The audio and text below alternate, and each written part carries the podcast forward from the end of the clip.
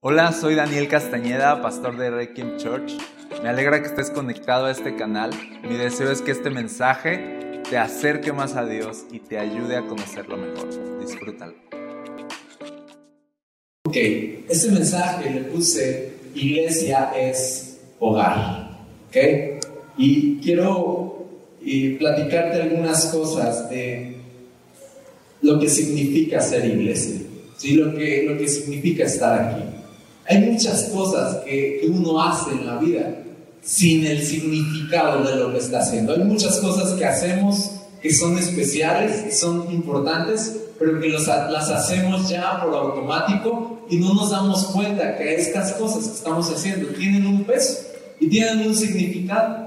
Entonces, iglesia puede ser una de estas cosas que hacemos por automático, pero que no, no entendemos realmente el peso y el significado de lo que estamos haciendo. Y de eso va este mensaje, de que podamos, cada que entremos por estas puertas, cada que nos juntemos con otras personas de la iglesia, cada que oremos juntos o comamos juntos o, nos, nos, reunamos en un café con otras personas de, de la iglesia o cada que nos reunamos en este lugar, podamos entender lo que está pasando y podamos entender cómo iglesia es un hogar.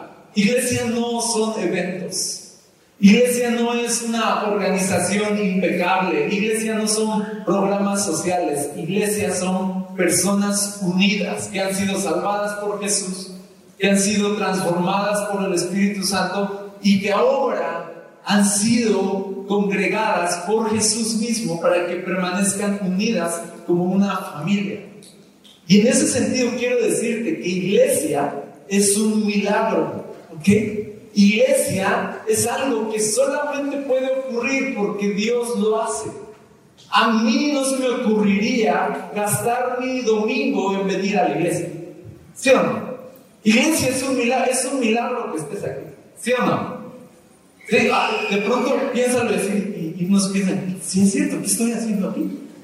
¿Por qué no estoy en mi cama? ¿No? ¿Por qué no estoy haciendo otra cosa? Iglesia es un milagro porque es algo que Dios pone en el corazón. Dios, Dios nos atrae, pero no solo es un milagro porque Dios nos atrae a Él sin que nosotros a veces hubiéramos querido venir a Él, sino que iglesia es un milagro porque Dios está juntando a personas extrañas entre sí y que naturalmente podrían ser enemigos entre sí y personas que no tienen nada que ver unos con otros de diferentes contextos, de diferentes, de diferentes culturas a veces, de diferentes a veces idiomas, naciones, y de todas maneras Dios nos une en una sola familia, en una sola casa, y hace Dios que nos amemos, hace Dios que nos sirvamos unos a otros, y por eso Jesús dijo de su iglesia, dijo, esta es la señal más grande de que, va a tener las, que van a tener las personas de que ustedes son mis discípulos. Esta es la señal. ¿Saben cuál es la señal? No es una aureola en la cabeza. No es como que íbamos a vestirnos de cierto tipo, ¿no? De, ah, es cristiano, trae corbata. Trae corbata, ¿no? Es domingo, trae corbata, es cristiano.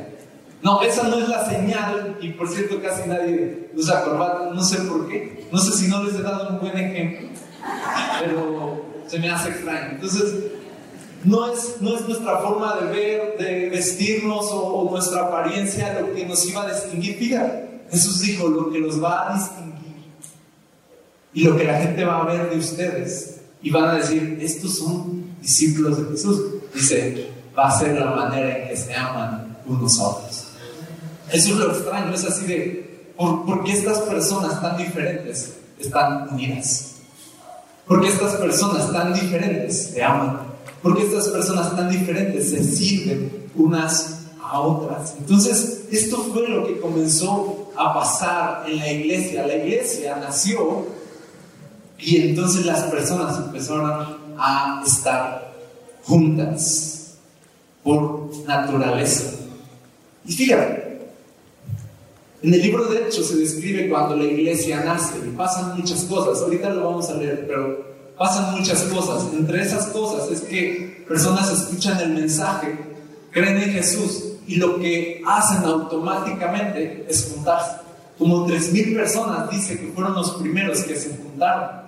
Y dice la Biblia que era lo que hacían estas personas. dice que perseveraban en la comunión unos con otros, perseveraban en estar juntos. Dice que todos los días estaban orando en las casas, en el templo, se reunían para comer, dice que eran generosos entre ellos, dice que compartían de sus pertenencias para que nadie tuviera necesidad, Dice que aún a veces vendían sus cosas para poder contribuir a la iglesia, a los necesitados y a la obra. O sea, eran personas generosas, eran personas de amor, eran personas de servicio. Esas eran las tres cosas que caracterizaban a la iglesia, amor, generosidad y servicio. Y estas cosas no se pueden expresar, tú no puedes expresar amor, generosidad y servicio de manera aislada. Para poder expresar estas tres cualidades, tú necesitas gente a tu alrededor que amar, gente a la cual dar y gente a la cual servir. Y entonces naturalmente uno, cuando Cristo entra en su vida, naturalmente uno va a buscar dar aquello que está recibiendo. Cuando Cristo entra en nuestra vida, lo que uno naturalmente busca es juntarse con otros, ¿no? Y poder servir y amar y dar a otros. Ese es el impacto de Jesús en una vida que toma a los que están aislados, a los que están separados y los junta en una sola familia. Y eso fue la iglesia. Iglesia son personas unidas. Iglesia era una comunidad. Ahora, esta comunidad de amor, generosidad y servicio empezó a tener mucho éxito, empezó a crecer. La gente, dice que la gente los veía y les caían bien, básicamente. Decían, estos cuantos me caen bien, son buena onda.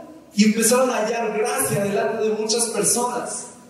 Y yo te voy a decir algo, a menudo, cuando vemos a personas, por ejemplo aquí, la gente veía a la iglesia emerger y brillar. Y quizás no se detenían a ver que todo ese crecimiento y ese brillo y esos milagros y ese poder de Dios no era nada más por pura suerte o circunstancial, sino que ellos estaban haciendo algo. ¿Ok? Esa, voy a decir, grandeza, eso que se veía, estaba de alguna forma exponiendo cosas pequeñas que estaban haciendo detrás. ¿Ok? Es, era algo así como de, uno veía el montaje, uno veía el espectáculo, por así decirlo, pero no nadie se detenía a ver lo que había detrás de aquello. El trabajo, las cosas pequeñas que ellos estaban haciendo. Y yo te voy a decir, ellos, la iglesia creció porque estaban haciendo estas cosas que nadie veía. Eran amorosos, generosos y serviciales. Esas cosas no, no las podían ver, pero ellos perseveraban en orar juntos, comer juntos, cosas sencillas, dice que hacían y las hacían y perseveraban en eso, y entonces ¡pum! resultados había. Y te voy a decir algo, aprendemos algo aquí, no, quizá no es el tema ahorita, pero quiero mostrártelo como un principio ya de vida, ¿ok?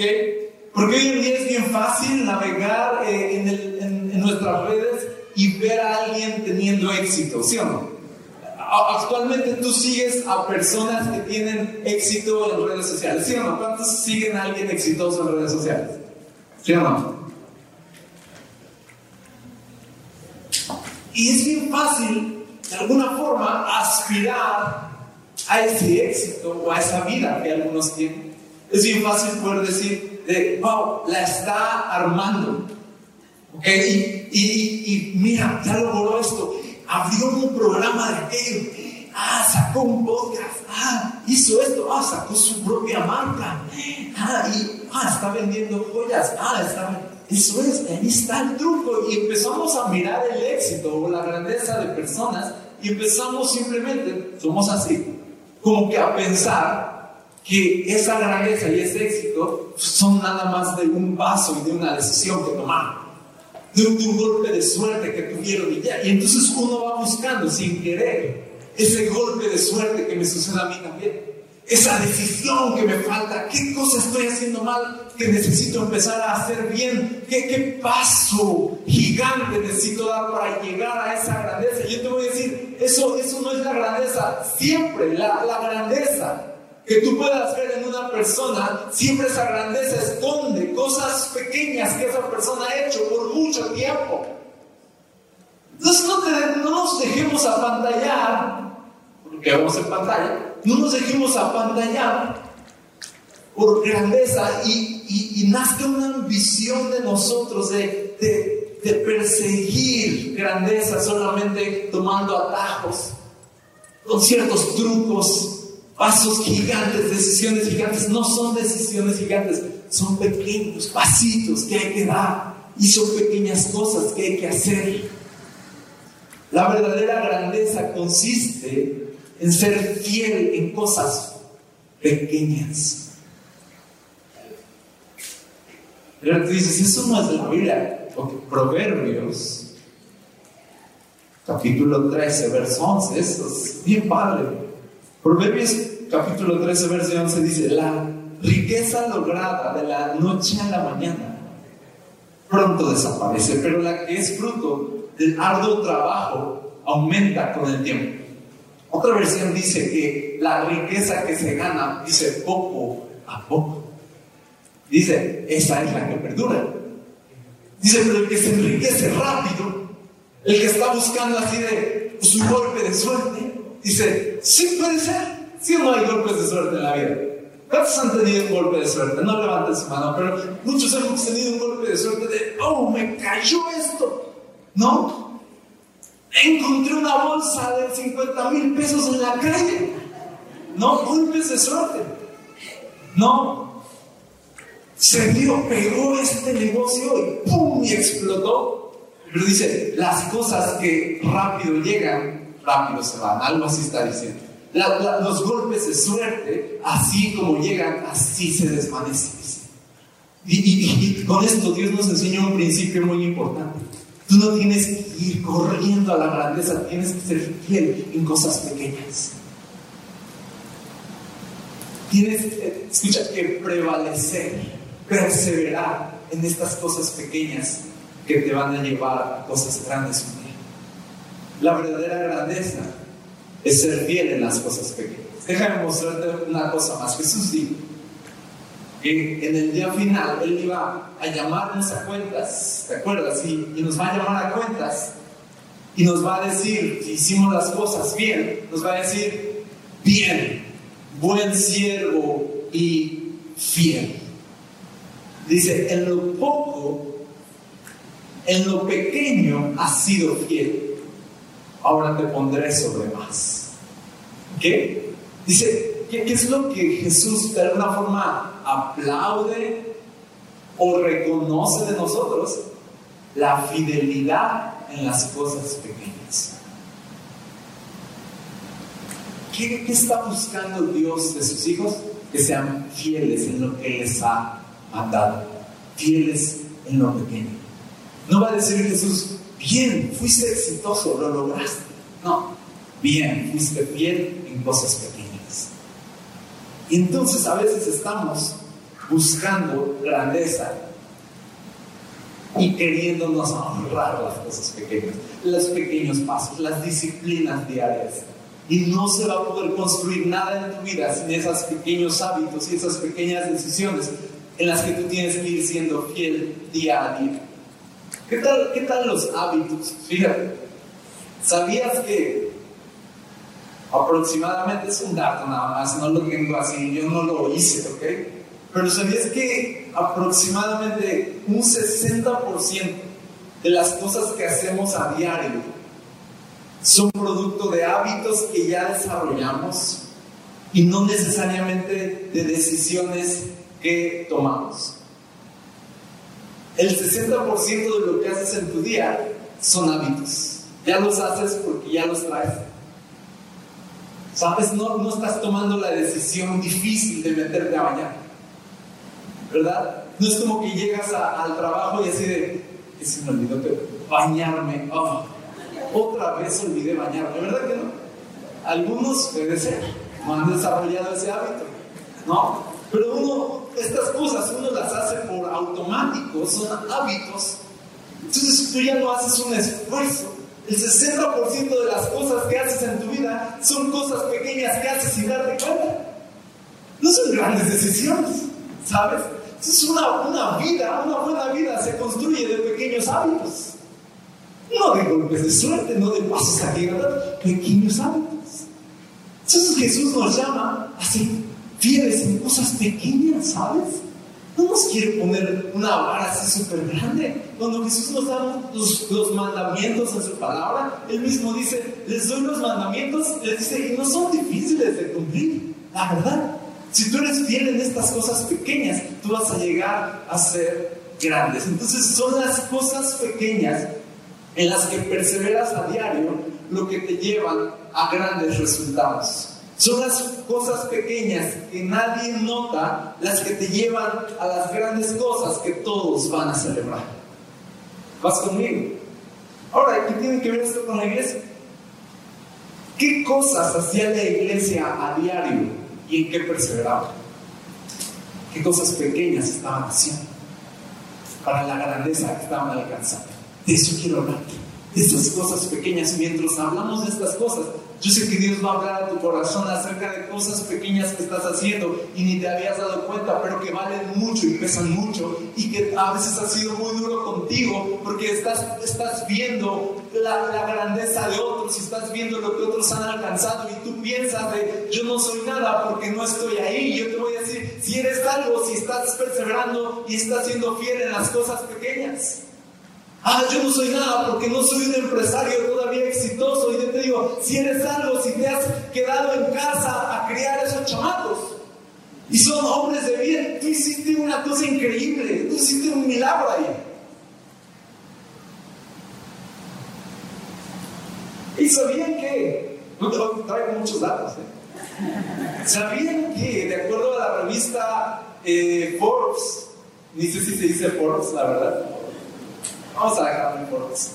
La revista Forbes sacó las 10 o los 5, no me acuerdo si eran 5 o 10 puestos de liderazgo más difíciles. ¿Ok? Entre esos puestos de liderazgo estaba un coach, el número 5, un coach deportivo, el número 5 está grueso, ¿no? Muy estresante. Estaba un CEO, ¿no? Ahí en el número 3, me parece. La número cuatro está, ¿sabes quién está también de los puestos de liderazgo más difícil? Un pastor. ¿No? Ahí está, en serio, búsquenlo, búsquenlo. Ahí en los cinco más difíciles, en los cinco puestos de liderazgo que, uno siente pena por esas personas. ¿No? Y viene un puesto de liderazgo que te imaginas. Los padres que se quedan en casa. Ese es el más difícil. ¿Sí o no? Ese es el más difícil. Ese es el que saca las canas más blancas o verdes, como dicen. Ese es el que hace que se nos caiga el cabello. Y a veces hemos menospreciado estas cosas pequeñas, porque estamos mirando grandeza según el mundo, grandeza según Dios no es el éxito que todos ven, sino la fidelidad que nadie ve. Dios ve lo que haces y Dios aplaude y celebra lo que haces. Y lo que haces en pequeño y en corto, ahí en casa, ahí con tus hermanos, con tu papá, tu mamá, esas cosas pequeñas para honrar, para ayudar, para dar, esas cosas pequeñas para, para compartir lo que tienes, esas cosas pequeñas son las que Dios ve y la fidelidad en esas cosas pequeñas es la verdadera grandeza. Ahora, ¿qué cosas hacía la iglesia? ¿Qué cosas pequeñas hacía la iglesia? Déjame leerte un, un texto nada más. Dice Hechos 2.46 algo que hacía la iglesia. Dice, todos los días se reunían en el templo. ¿Qué? ¿Cada cuánto? Partían el pan en las casas y comían juntos con alegría y sencillez de corazón. Me gusta que agregue sencillez de corazón. No, así como de, de ellos estaban felices de hacer estas cosas. O sea, comer estar juntos, partir el pan, cafecito, Dice, y, y compartir la vida, hacer vida juntos. Dice, ellos no, ellos no aspiraban a nada más. Cuando dice alegría y sencillez, era como de, de esta es vida, esta sí es vida, ¿sabes?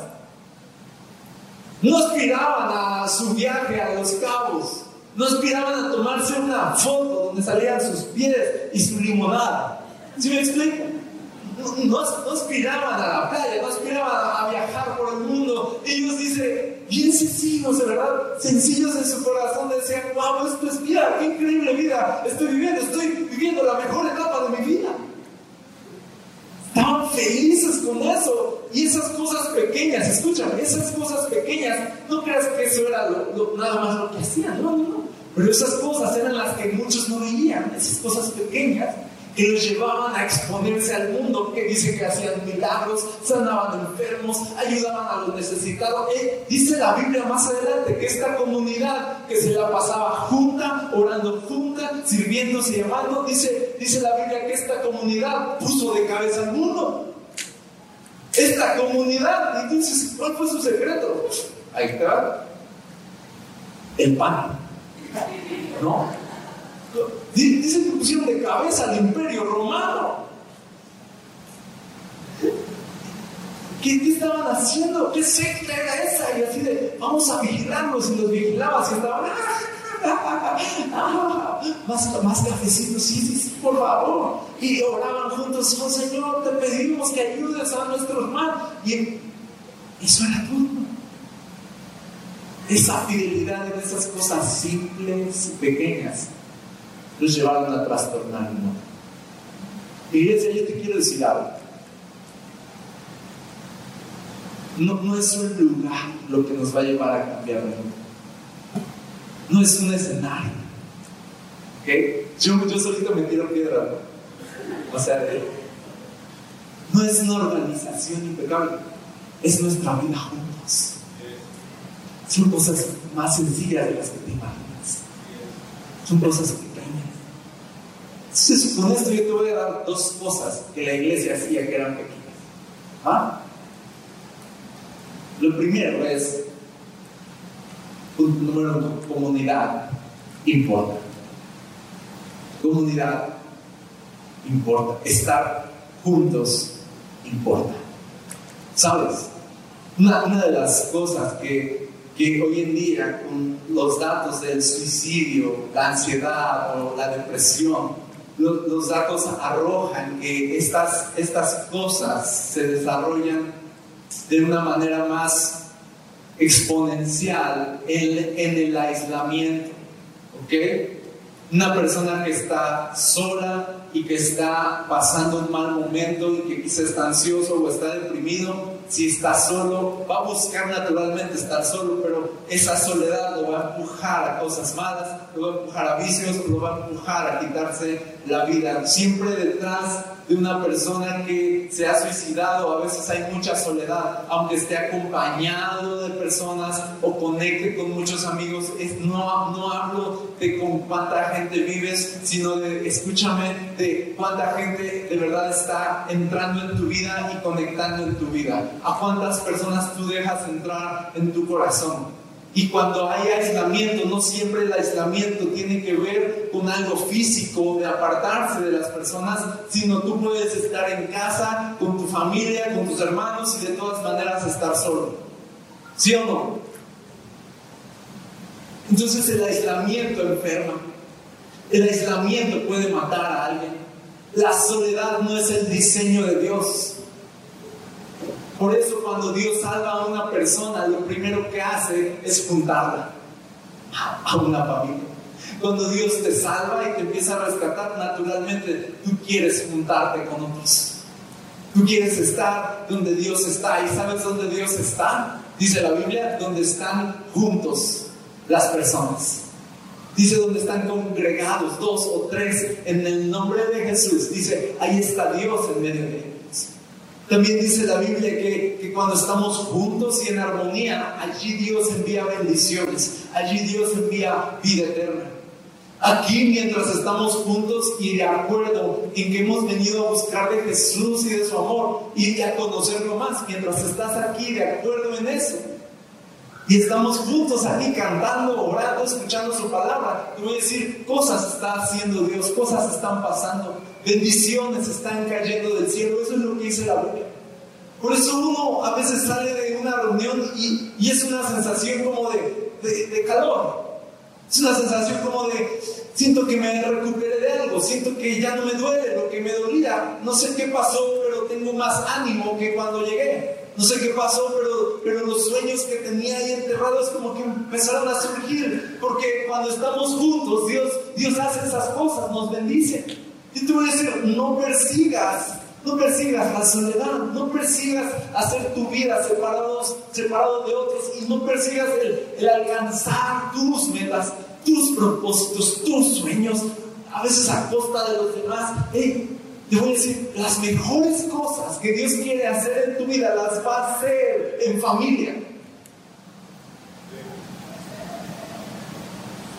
Las mejores cosas, tu carácter, madurar, crecer, soñar, la seguridad, tu identidad como persona. ¿Sabes en dónde se forja? En una familia. Una familia, un grupo de personas, una iglesia.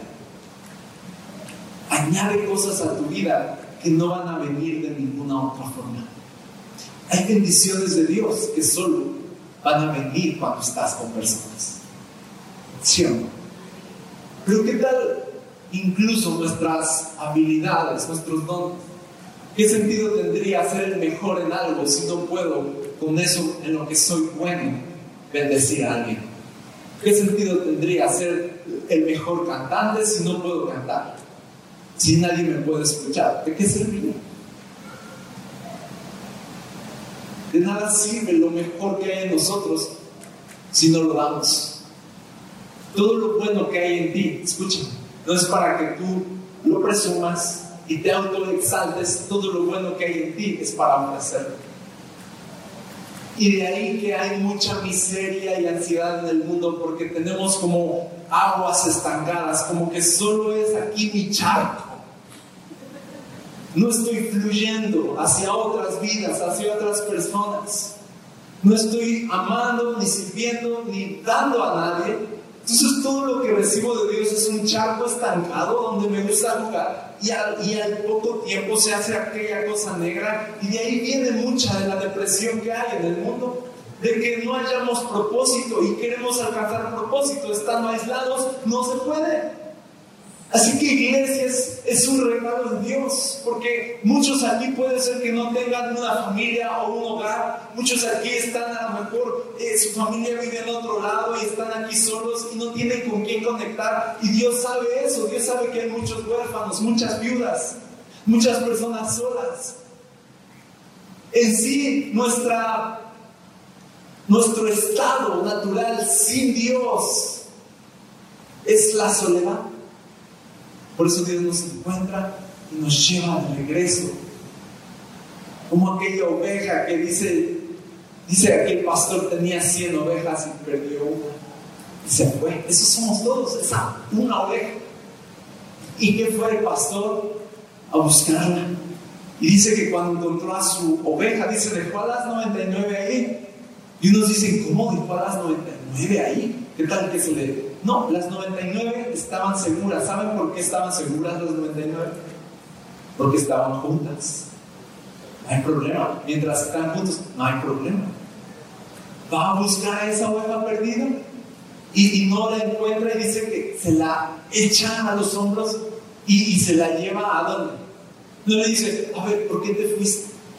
¿No quieres estar en él? A ver, cuéntame tus planes. ¿Qué quieres? ¿Quieres irte a otro ¿Quieres tú solito? No, se dice que lo carga la oveja y le dice, ¿a dónde vas? Así algo así. ¿A dónde? Algo así. Y se la lleva y regresa, la regresa a su redil, la regresa a su familia.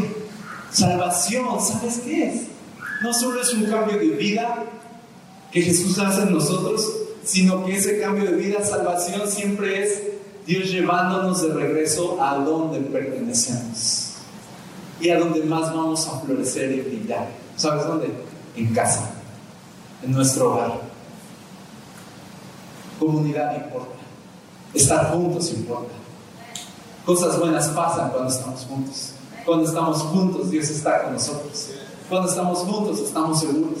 Cuando estamos juntos, no hay necesidad porque nos cuidamos unos a otros. Cuando estás junto a otros, otros pueden ver si necesitas algo. Cuando estamos juntos, tú puedes ver si alguien necesita de ti. Cuando estamos juntos, alguien puede ver si estás teniendo un mal día y ayudarte. Pero cuando estamos solos, dice la Biblia en Proverbios, dice, mejor son dos que uno, ¿te acuerdas?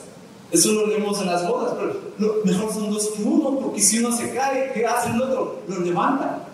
Porque si hace frío, entran en calor. Dice, mejor son dos que uno, porque no hay nada que los pueda vencer si están juntos.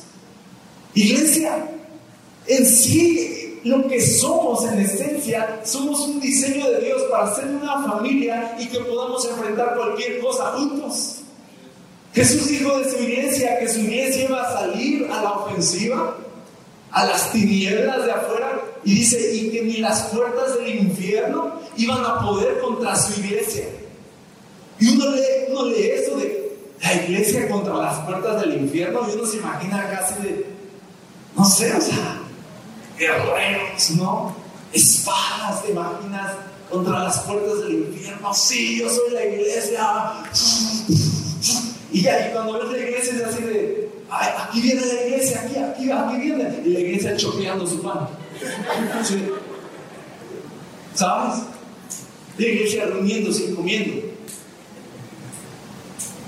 La iglesia que haciendo estas cosas pequeñas, trabajando en su unidad. Amándose, siendo generosos, siendo serviciales. Nadie pudo con ellos, nadie puede contra eso.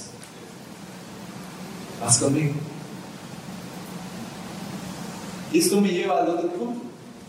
Comunidad importa, pero aquí dice el, texto que, que, se reunía todos los días, comunidad importa. Luego dice, partían el pan en las casas y, y comían juntos con alegría y sencillez de corazón. Eso es mi segundo punto. Comer juntos importa. No comer importa, ¿ok? Varios ya están apuntando comer importa. No, no. Comer juntos importa. Mira, desde Génesis vemos al hombre y la mujer que iban a hacer su hogar, su vida en el Edén. Ese era su hogar, esa era su zona en el jardín, ¿ok? Ahí pertenecían.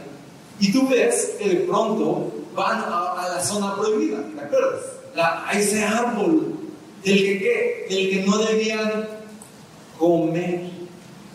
No dice no podían verlo, no dice no podían tocarlo, dice no pueden comer de ahí. Ya sé, va a sonar loco, pero la caída de la humanidad se produjo cuando alguien comió en el lugar equivocado. Cuando alguien no, no comió en casa, comió en otro lado. ¿Vas conmigo? y, todo, todo se, fue para abajo. Eva se aisló por un momento, comió de aquel fruto, luego le dio a su esposo y la raza humana cayó porque comieron en un lugar donde no debían comer. La comida importa. En el reino de Dios, ¿sabes? Yo no quiero hablarte de la comida. ¿Cuántos dan gloria a Dios por eso? Estamos en México, amamos la comida, somos comida, ¿verdad? Esa es nuestra identidad. Quizá no ganamos medallas de oro lo suficiente, ¿verdad? Pero nadie come con nosotros.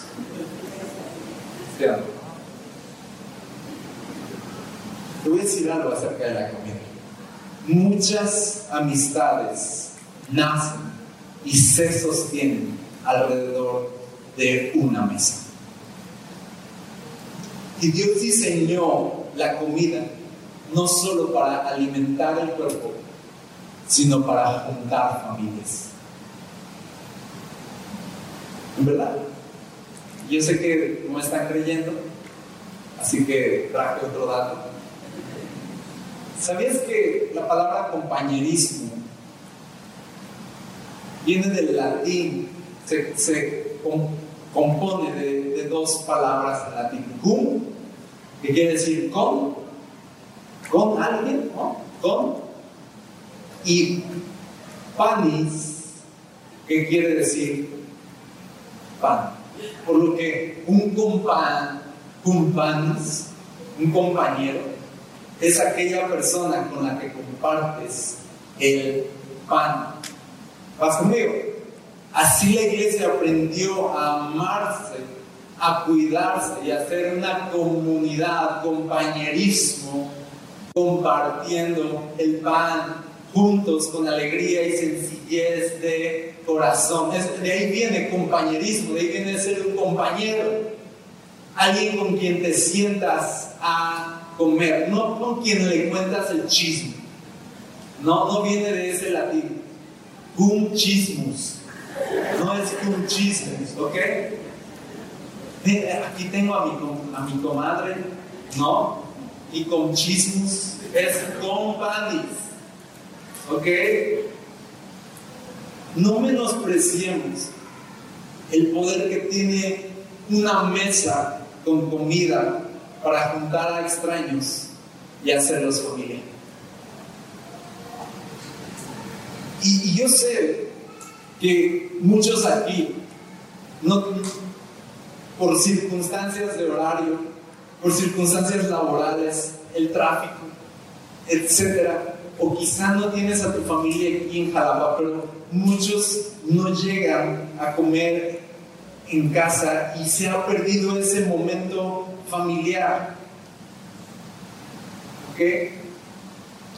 Y, yo te voy a decir algo, en verdad, si tú no comes con tu familia, con tus hijos, con tus padres, si tú no tienes un momento a la mesa para hacer tu vida ahí, algo, algo le está faltando a tu vida. Y Dios sabe que muchas de las cosas que Él va, que van a construir tu carácter, en verdad, se van a dar en una mesa con tu familia ahora, pero no todos tienen eso. Yo lo sé. Así que por eso la iglesia llega a ser esta comunidad. ¿Te fijas cómo aquí no, no menciona ya si tenían familia, si no? Solo decía que ellos ya eran una familia. Dios había suplido aquella necesidad. Dios los había juntado y cosas grandes ya estaban pasando para las viudas los huérfanos o quien fuera. Porque la iglesia es este hogar que le da la bienvenida a las personas que no tienen uno. Iglesia es este lugar en la mesa que le das a personas que no tienen una mesa y una familia. Y Dios sabe que, que comida juntos importa, importa mucho. Ya que andamos ahorita muy etimológicos, ¿sabías que, por ejemplo, la palabra hogar viene del latín focaris o focus, que significa fuego o significa hoguera, de ahí viene hogar y hogar se le llamaba entonces al lugar donde se encendía la hoguera. Y era ahí donde se encendía esa hoguera, donde las familias se solían juntar para entrar en calor. ¿Sabías eso? Y muchas veces esa hoguera, en verdad, esa hoguera no era para, para porque era Navidad y se veía bonito, no, no era eso. Esa hoguera era una necesidad para cocinar, ¿ok? Entonces, mucho de las familias, el significado de un hogar era de el lugar donde se enciende la hoguera y comemos juntos. Este, por eso hasta la fecha decimos el calor de hogar. Llegar al hogar, llegar a casa, pesa un buen, ¿sí no? No estar en el hogar, por mucho que te estés divirtiendo en no sé dónde, llegar a tu casa es llegar a tu casa. ¿Sí o no? Ver a tu gente es eso. Y, se encendía este calor, se encendía este fuego. Y cuando se encendía este fuego ya no eras más un extraño. Ya no eras más una persona aislada, ya eras de una familia. Ahí donde se encendía el fuego, tú pertenecías. Ahí eres hijo, ahí eres hermano, ahí eres padre, ahí eres madre, ahí eres una familia. A decir algo, yo tuve el privilegio de sentarme a comer a la mesa con mi familia todas las tardes.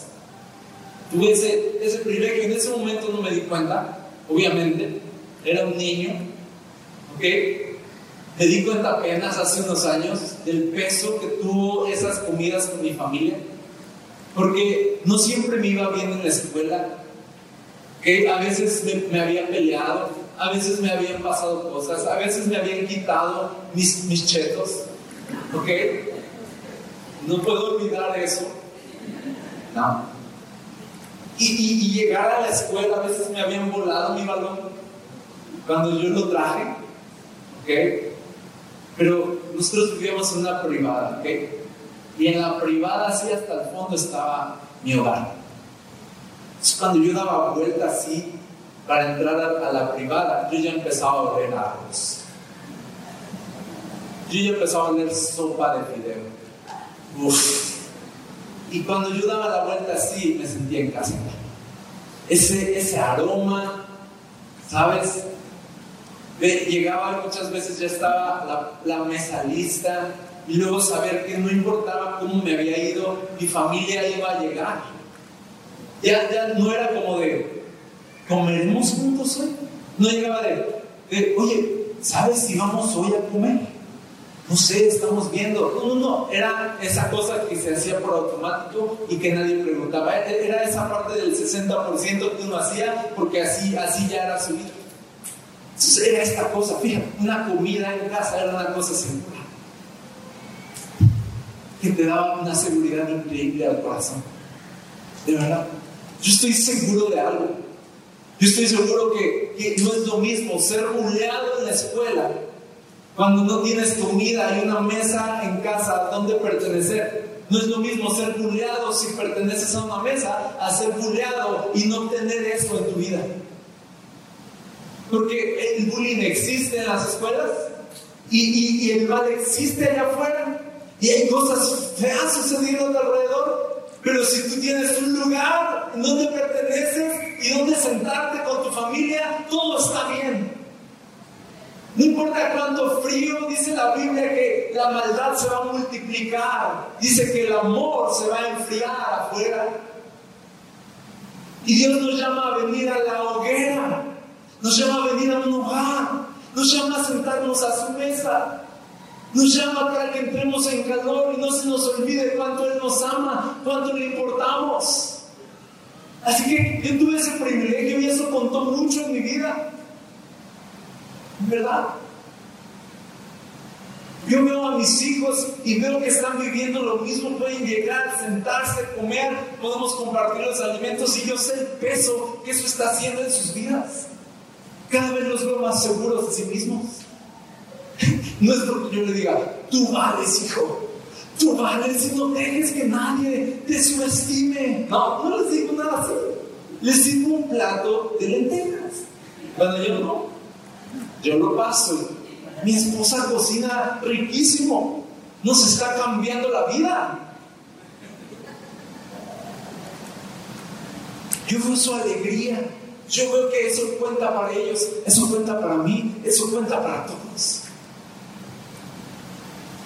Y yo te digo, aquí hay muchas madres, amas de casa. Yo te digo, estás haciendo algo increíble. Estás cambiando el mundo. Quizás nadie te va a dar un diploma de eso. Quizás no, te van a, a, dar un trofeo por eso. Pero yo te voy a decir, un día vas a escuchar estas palabras bien. Mi sierva ha sido fiel en las cosas pequeñas. Ahora entra a disfrutar. ¿Sí lo crees?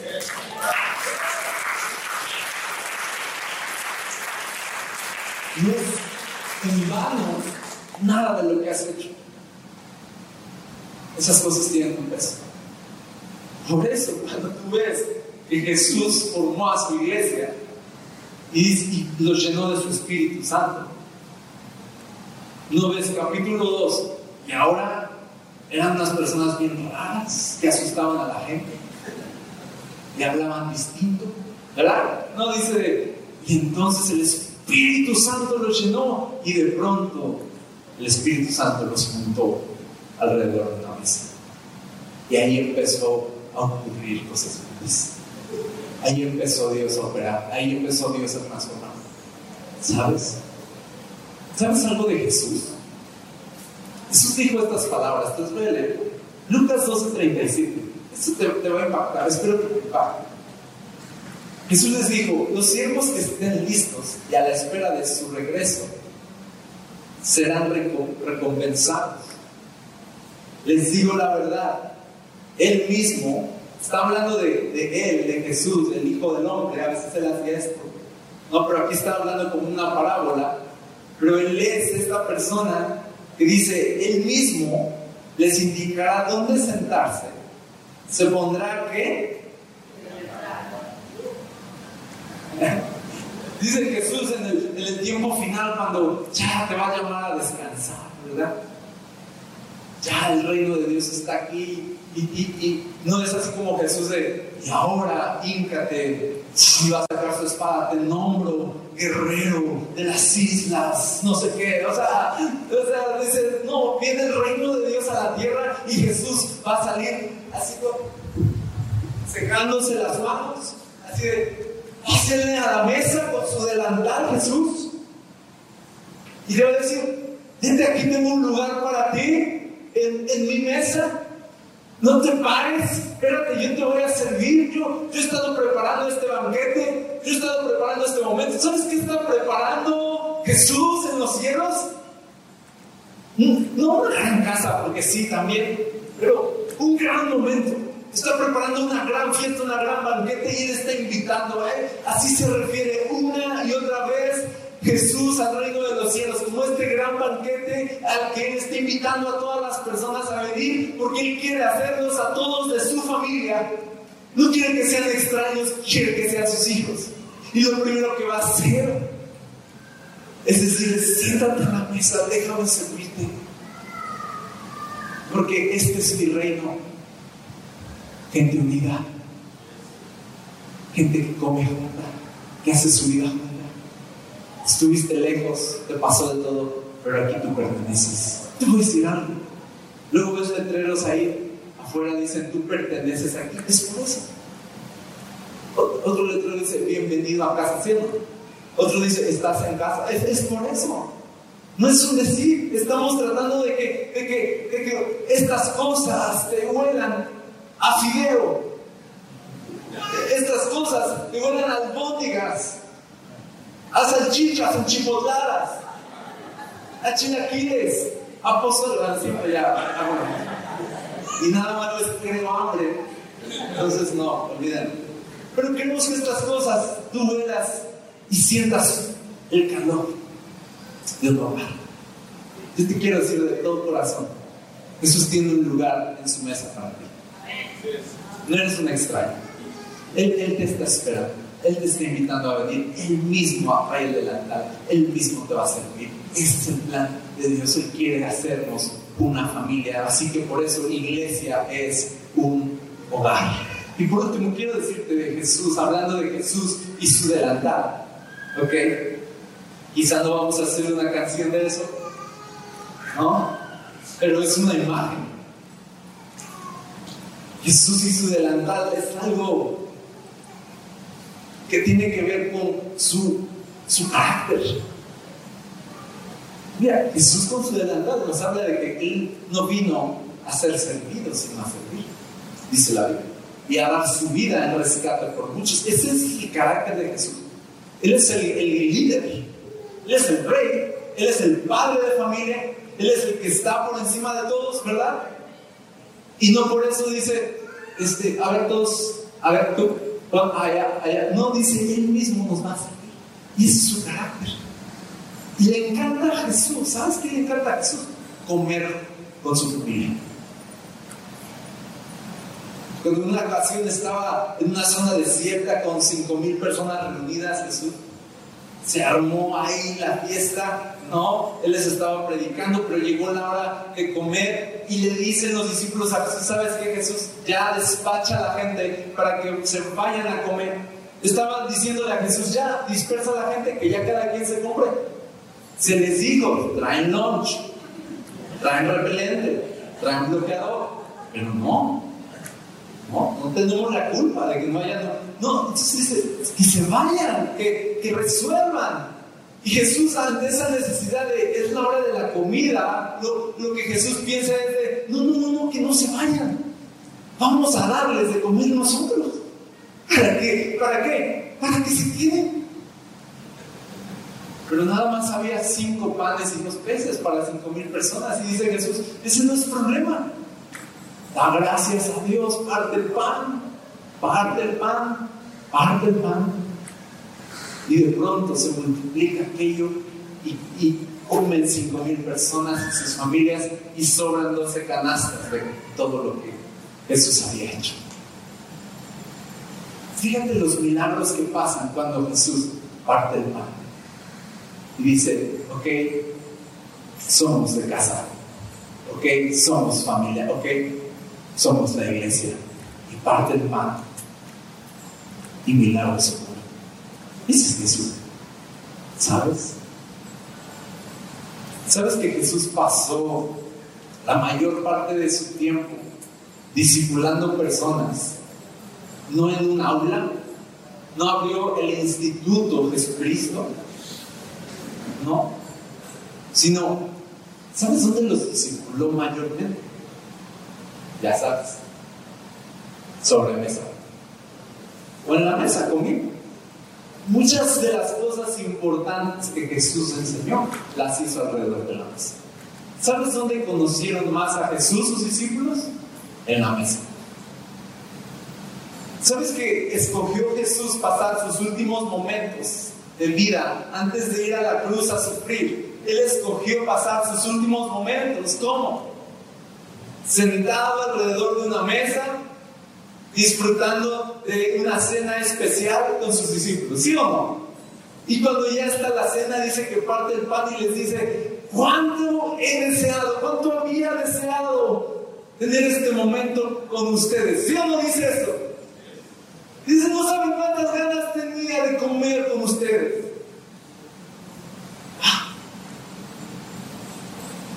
Jesús ama comer con familia. ¿Sabes qué fue lo primero de las primeras cosas que hizo Jesús cuando resucitó?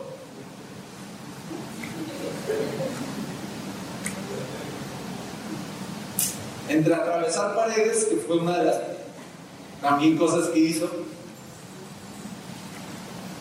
preparó un desayuno a la orilla de la playa. Nada más. Para sus discípulos. Cuando sus, discípulos estaban pescando por allá, Jesús preparando pescado frito para allí. Uf. Y sus discípulos a lo lejos dijeron, es Jesús y Pedro se avienta, ya saben, Pedro era aventado, todos remando normal. Este Pedro siempre quiere ganar. Y entonces llega y Jesús está con él, metafóricamente hablando, está con su delantal. Así de, pásenme, prueben, vamos a comer juntos. O sea, yo digo, Jesús, ay, te moriste. Creíamos que ya todo esto se había terminado. Estábamos tristes, estábamos pescando porque ya no nos quedaba de otra. No habíamos pescado nada, por cierto. Y, y, y ya resucitaste. O sea, queremos explicaciones, queremos revelación, queremos que ores por nosotros, ya está resucitado, a ver, tócame, a ver, haz algo. Y Jesús, eh, vamos a comer primero. Jesús le gusta comer a sus discípulos. ¿Sabes qué es esto que está pasando aquí? Comida espiritual. Estamos aquí sentados juntos y Jesús parte el pan. El pan es su palabra y parte el pan y todos nos sentimos felices. De que Jesús está hablando a nuestra vida. Y estamos conociendo más de su corazón.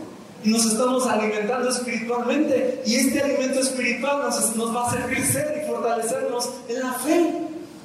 Comer juntos importa.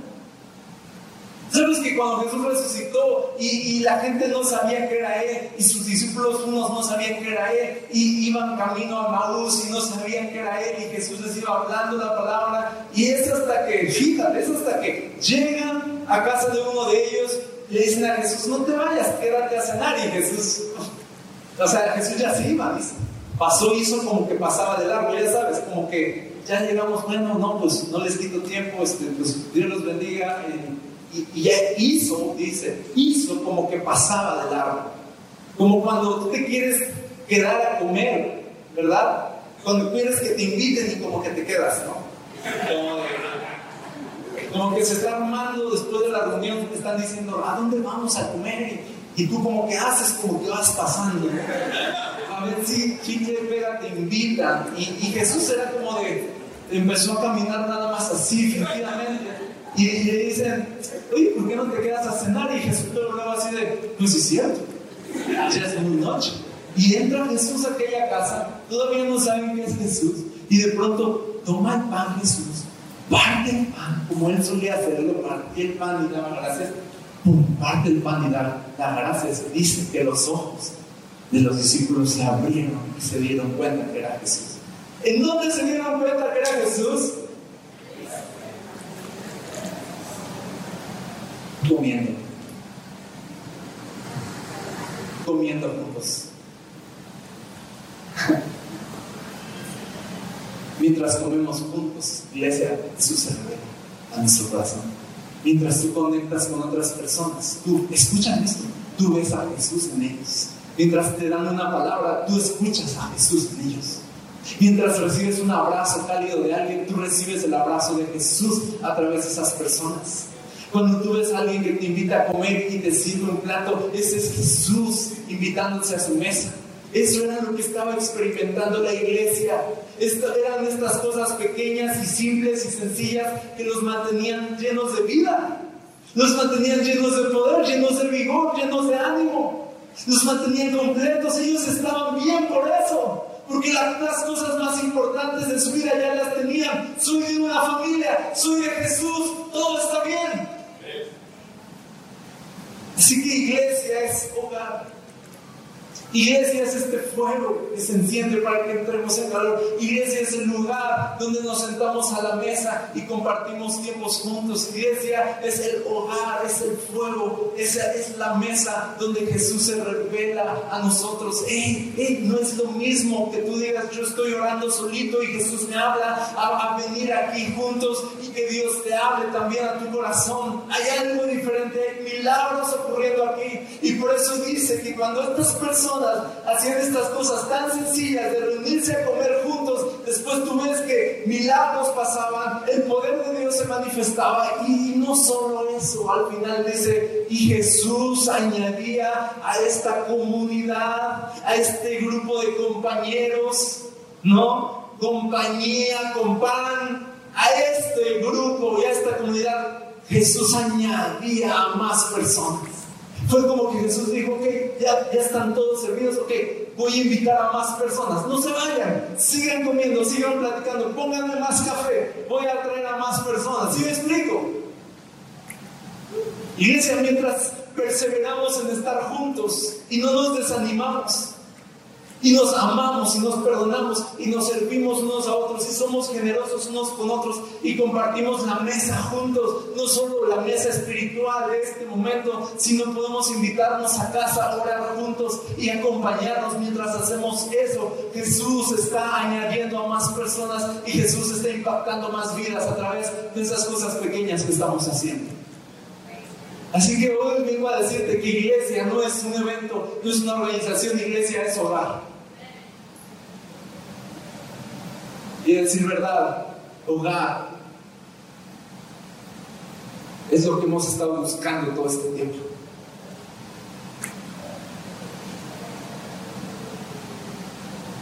Eso es lo que nuestro corazón ha anhelado todo este tiempo.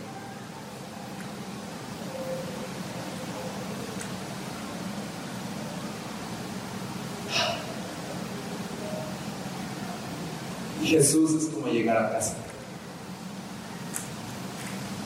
Jesús es este calor. que se enciende. En iglesia, el calor no lo hacemos los que producimos una reunión, el calor lo hacemos. Los que venimos nos comprometemos a hacer vida juntos.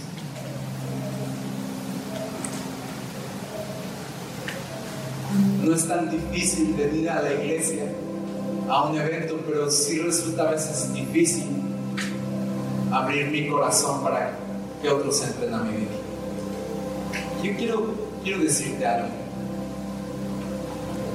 Como estamos conscientes como iglesia que no somos un evento, no somos un hogar, Dios puso en nuestro corazón el hacer un, un de casa en casa.